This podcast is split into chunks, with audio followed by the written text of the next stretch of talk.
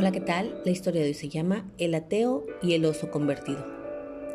Cuenta una simpática fábula que un ateo paseaba por un hermoso bosque. Asombrado de tanta belleza pensó, qué maravillas han surgido como resultado de la evolución.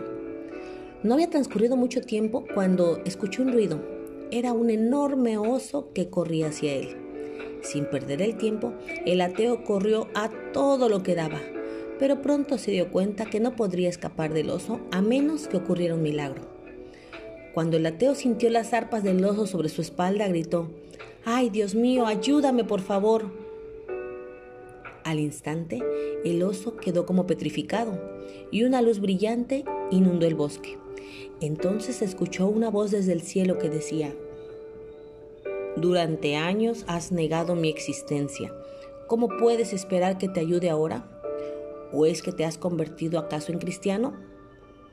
Sería muy hipócrita de mi parte, respondió el ateo, convertirme ahora solo por el interés de que me salves del oso.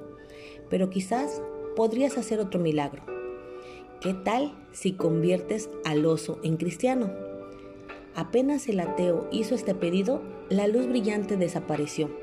Entonces el oso puso al ateo en el suelo, lo sujetó con una pata y junto con sus dos arpas, inclinando su cabeza, dijo en un tono piadoso, Dios mío, te doy gracias por este alimento que pones delante de mí. Oración contestada. Las cosas no son a conveniencia. No esperemos a que algo difícil llegue a nuestras vidas para clamar a Él, porque Dios nos ama de día y de noche, pero Él sabe cuando nosotros somos hipócritas.